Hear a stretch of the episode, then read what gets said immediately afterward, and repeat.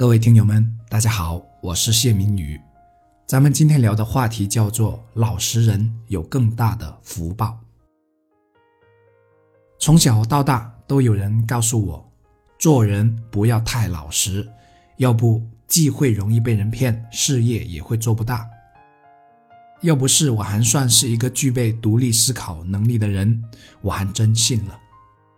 我还真会成为他们所说的那样的人，很精明，很会留一手。即便到现在，仍然也有人告诉我，做生意不要太老实。你看那些能赚到大钱的人，哪一个是规规矩矩的呢？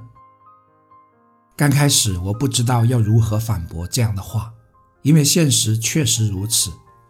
直到后来。我才知道，那其实是一种病，一种社会病。也庆幸自己还是原来的自己，还保留着几分单纯，而没有完全被世故化。在世俗的眼里，老实人好像更容易吃亏，殊不知吃亏也是一种福气，因为吃亏的背后是对他人的成全，由此必定更容易使得更多人成全他。这是一个概率的相对变化，反而那些看似越精明、越懂得算计的人，越没有好的人缘。一个人没有好的人缘，是不可能将事业做起来，也很难获得一定的地位的。因为过于算计的背后，失去的是人心。其实，听众朋友只要问问自己，喜不喜欢跟这样的人相处，就知道结果的不一样了。也许有人会说。你要表面装老实，表面功夫要做得好，至于背地里要怎样做，那又是另外一种学问。这恐怕就是所谓的胸有成府了，或者这就是李宗吾先生所创的厚黑学了。可每个时代都有每个时代所适用的道理，我们首先得弄清楚时代才行，而不能将这些东西一味的当真理去用。何况。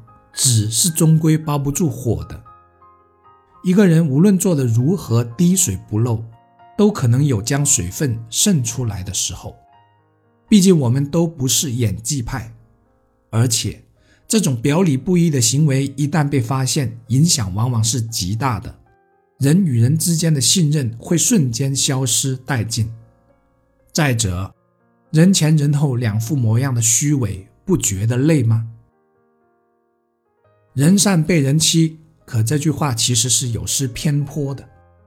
我的经验不算丰富，但我就已经发现，对这个世界抱有很大善意的人，往往并不容易被人欺，反而那些相互算计的人，失去的还更多。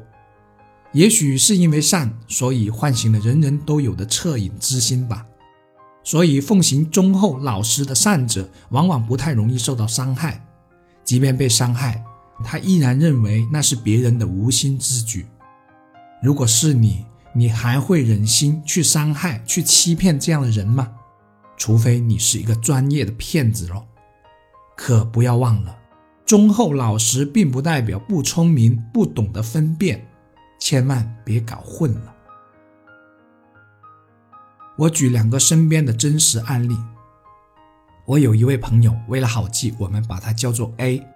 有一天，A 的车坏了，于是打电话给修车师傅 B，说他的车开都开不起来了。于是呢，B 就开车到达 A 所在的地方修车。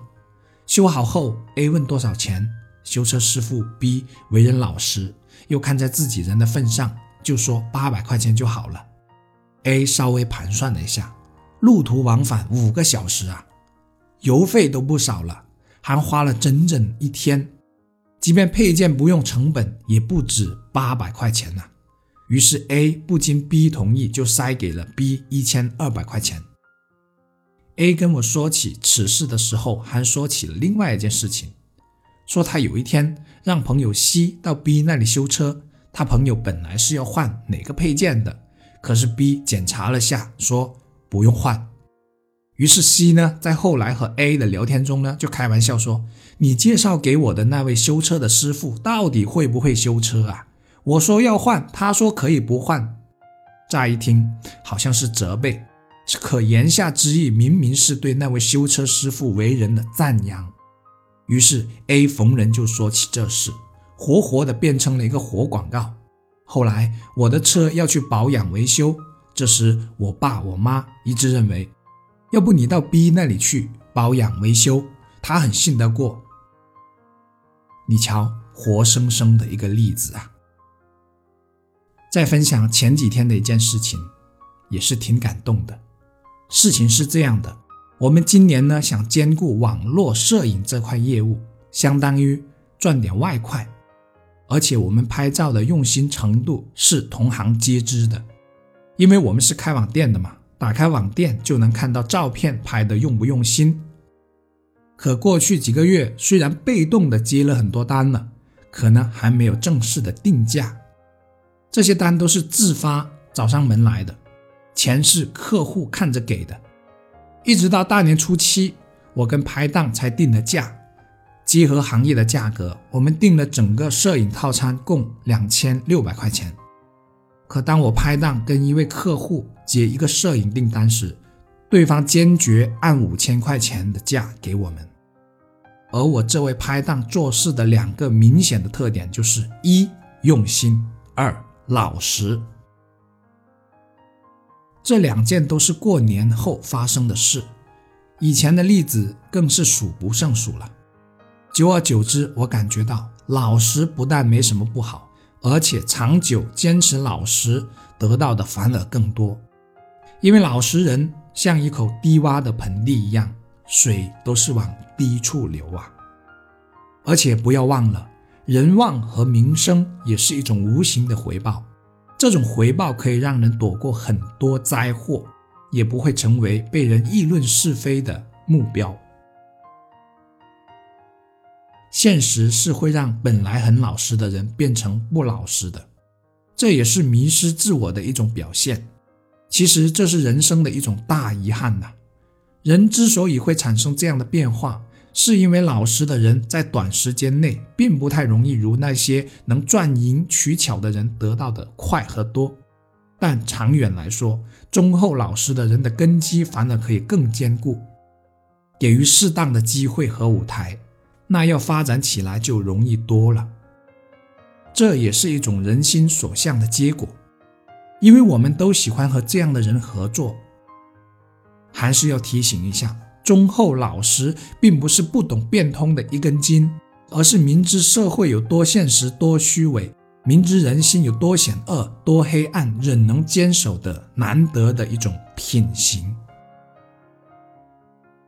我是谢明宇，如果你觉得本期节目有用，请记得分享给更多人哦，这也是对我最大的鼓励和支持，感谢感恩。